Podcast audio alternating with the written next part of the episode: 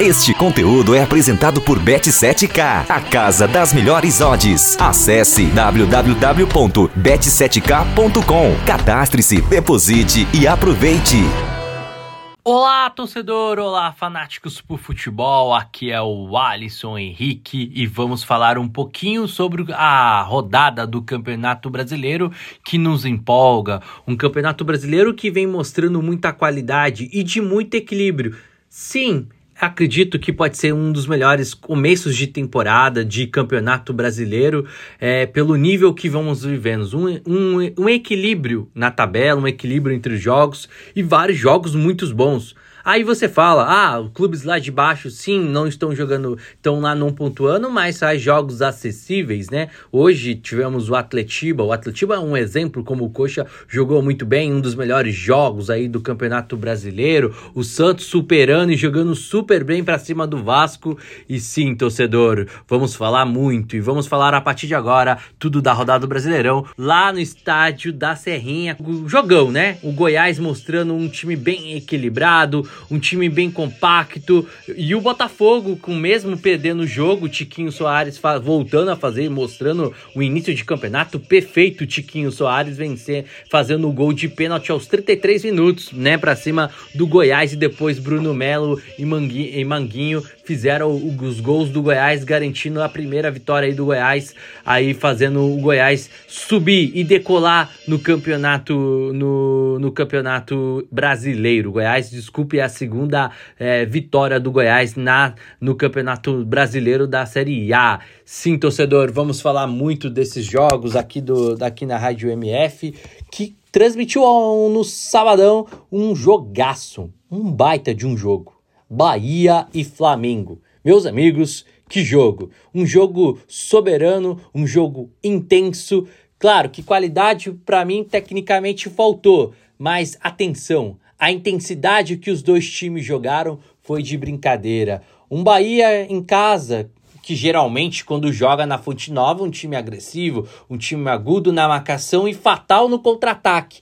Não conseguiu parou na marcação da equipe do Flamengo, que, que marcou muito bem, né? O Flamengo com o Fabrício, uma linha de três, Fabrício Bruno, Léo Pereira, Davi Luiz, fazendo uma linha bem reforçada, impedindo que a equipe do Bahia chegasse por ali, com a Arrascaeta voltando a jogar bem, o Arrascaeta sim, voltando a jogar, ainda não está lá a lá Arrascaeta, mas jogou muito bem com o Thiago Maia e Ailton Lucas, para mim dos fatores aí do Flamengo jogando muito bem, mostrando qualidade novamente, e de um um Bahia que pelejou, né? Perdeu um dos grandes jogadores aos 11 minutos, o Matheus Bahia, um articulador muito bom, Matheus Bahia. Hoje na, na, no jogo fez uma linha de três também com Rezende, Vitor Hugo e Canu. Um jogo muito intenso, né? Que o técnico do Bahia teve que mexer, mexeu totalmente o Renato Paiva na sua linha de zaga, né?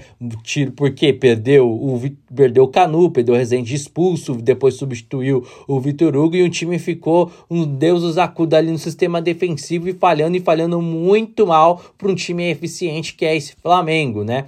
Um um Bahia que faltou essa complexidade, né? A gente viu um jogo muito parelho, um jogo muito intenso na segunda, na segunda etapa, que definiu a vitória do Flamengo de 3 gols a 2 para cima do Bahia. Um ótimo resultado para o Mengão, garantindo mais uma vitória aí no, campeon, no Campeonato Brasileiro. No sábado, a gente viu uma vitória constante de um Fluminense que jogou bem contra o, Goi contra o Cuiabá 2 a 2 a 0 um Cuiabá que ainda não consegue encaixar, não consegue montar um, um, um, time efetivo e novamente, mas fez um jogo seguro, um jogo de, de, de muita marcação, mas não aguentou o ataque do Fluminense e o Fluminense acabou garantindo.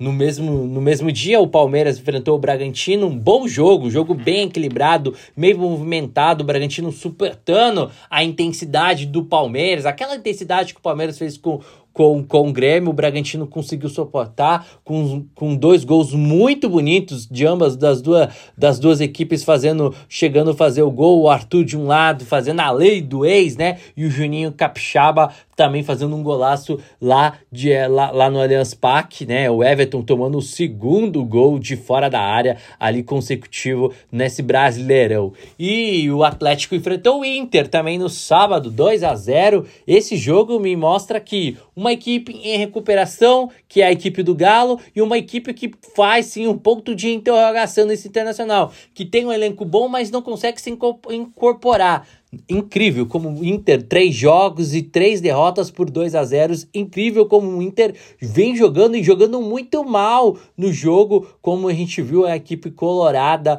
aí é, como contra o Galo, o Galo que teve o Pavon, gente, esse menino, esse garoto Pavon merece ser titular dessa equipe do Galo, né? Como joga Pavon e Eduardo Vargas, o Vargas mostrando criticado antes de entrar pelo seu torcedor, criticado muito também pela imprensa, entrou já fazendo gol aos três minutos ali o Eduardo Vargas e dando a consistência, dando um, um, um jogo de muita de organização do Galo para cima do Inter. Inter, ponto de atenção nesse campeonato brasileiro. Tem que ficar em alerta porque o time não joga bem, não rende, o time sofre, é uma, é uma, sofre, uma sofrimento danado. Tauan Lara, para mim, destaque do jogo do Inter, acho que fez muito bem. Vitão, que para mim é um bom zagueiro, mas novamente falha e falha muito. Luiz Adriano, do Internacional, incrível, né? Como a bola não chega e também é muito mal na composição para ajudar o time lá atrás. Então ficou devendo muito Internacional. O Mano Menezes vai ter que trabalhar muito desse time aí. O Eduardo Cudê, que vive de altos e baixos, o Galo. No dia de hoje, no Mingão, Grêmio e Fortaleza, 0 a 0 aquele jogo, hum, acho que foi o jogo mais razoável, o jogo mais é, é, tecnicamente o jogo mais pobre em, em elementos ofensivos, Grêmio novamente patina em casa, né? Segundo empate seguido jogando em casa, tinha empatado com o Bragantino na rodada, é, na rodada de domingo passado e pede e empata novamente agora para o Fortaleza, além de fazer um péssimo jogo contra o Palmeiras no meio de semana. E hoje o Fortaleza conseguindo garantir mais um pontinho fora de casa, né? Tinha conseguido garantir ali contra o Corinthians lá em Taquera depois com o São Paulo 0 a 0 empata novamente o 0 a 0 aí jogando na arena do Grêmio. Hoje o clássico majestoso Corinthians e São Paulo, meus amigos, um ponto de atenção nesse Corinthians. Esse Corinthians que não convence, não e não, não convence, né? É um time que falta brilho nesse meio de campo, falta brilho do Fausto Vera, do Juliano, do Roberto, do Roger Guedes, que também fez o gol. Hoje o Wesley Teixeira também um pouco mais à frente. É um time que não convence. É um time que tem muita deficiência técnicas ofensivas, a equipe do, do, do Corinthians. E tem um uma zaga muito envelhecida e demora para recomposição quando o time está na frente. De um São Paulo, que também acho que poderia um pouco mais, mas um São Paulo que vem comparando o domínio da posse de bola. Um São Paulo que vem do, é, infiltrando e vem mostrando as caras do Dorival e vem trabalhando muito bem. Você tem o Caleri hoje que jogou bem, Caio Paulista e principalmente o Gabriel Neves, que para mim é fundamental no meio de campo do São Paulo. O clássico ficou muito pouco a desejado. Acredito que poderia um pouco mais entre Corinthians e São Paulo. O Corinthians me preocupa e me preocupa bastante. Ponto de atenção, galera. Ponto de atenção com esse time do Timão. Timão aí, o Vanderlei Luxemburgo vai ter que trabalhar e trabalhar muito para recuperar a, essa organização, para recuperar essa composição desse, desse Corinthians aí para o Campeonato Brasileiro, porque é um campeonato muito bem equilibrado. E equilibrado porque a gente viu o Vasco patinando novamente em casa.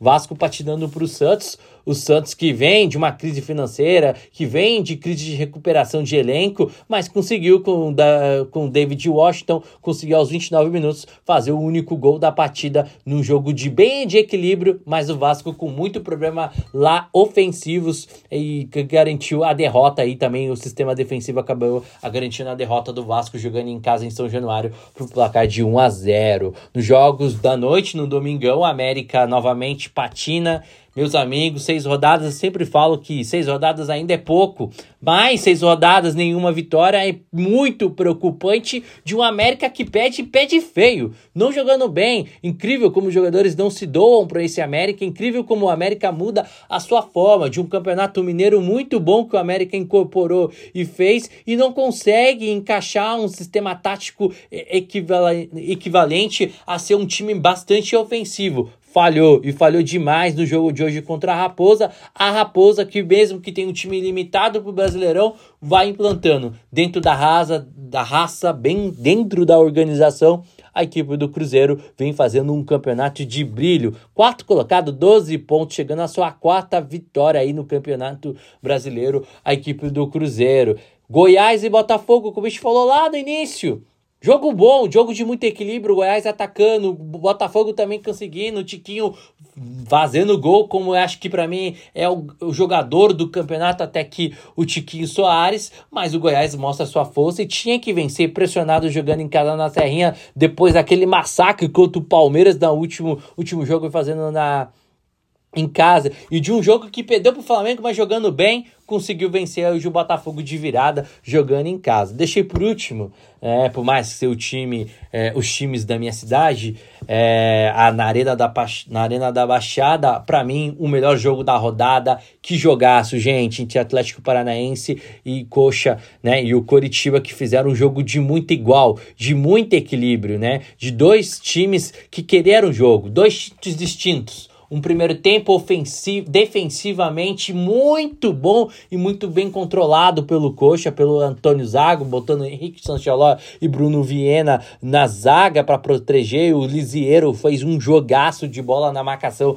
como volante com Marcelinho Moreno no primeiro tempo aparecendo e aparecendo muito bem, um dos destaques do time do time. E no segundo tempo foi todo do Furacão, que procurou mais o gol porque estava atrás, procurou o jogo, partiu para cima e as ideias do Paulo Paulo Turra, que acabou dando certo, de um time que investiu com Zé Ivaldo, insistiu com o Christian, que jogou muito bem e aparecendo muito por dentro com o Matson e Fernando, para mim, o Fernando destaque do jogo, e o William do Bigode, né, que aí entrou, fez muito, muito bem, modificou a modificação do time, e o Canóbio no último minuto, uma falha incrível do Henrique, e o Canóbio fazendo o gol aos 52 minutos, um jogão na Arena da Baixada, porque eu deixei por último porque é um dois times com muita rivalidade, muita rivalidade entre as duas equipes e principalmente no momento que vive cada as equipes e mostram que clássico é clássico e não tem favorito e muito, e muito além disso do que a gente viu no último clássico, na última temporada no Campeonato Brasileiro lá do ano passado,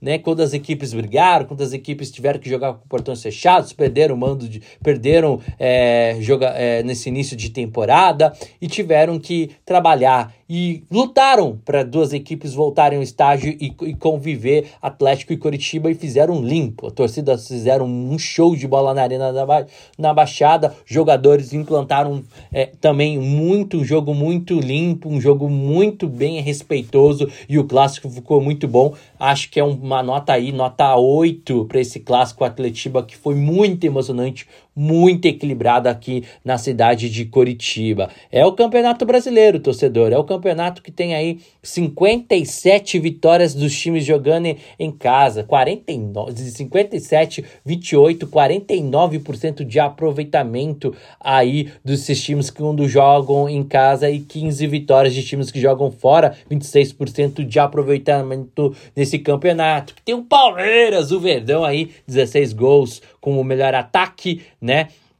Desse, desse brasileirão aí, o Palmeiras, o Verdão, com o Tiquinho Soares. É, Tiquinho Soares mostrando aí cinco gols já no campeonato. Vamos ficar de olho aí no, no Tiquinho Soares aí, tentando buscar. E novamente, América e Coxa ainda não conseguiram vencer os únicos equipes que não venceram. É um brasileirão constante, é um brasileirão técnico, é um brasileirão que vem nos empolgando, que vem no, mostrando um equilíbrio fundamental aí nesse campeonato campeonato. 2,74 é a porcentagem de gols por rodada que a gente vai tendo um nível muito bom, né? A gente só teve aí um pouco 0 a 0 aí nessa é, nesse início de campeonato. Campeonato Brasileiro que dá uma pausa, é esse, esse próxima, próximo final de semana, esse próximo meio de semana, a gente tem a Copa do Brasil e volta no sabadão com destaque lá para dupla Grenal, lá e é, no domingão às seis e meia a gente volta para contar mais um pouquinho para vocês. Valeu, galera! Acesse, não esqueça, acessa lá o site da MF e entra lá e sabe tudo do mundo da bola, tudo do futebol brasileiro e futebol mundial pelo site da MF. Valeu!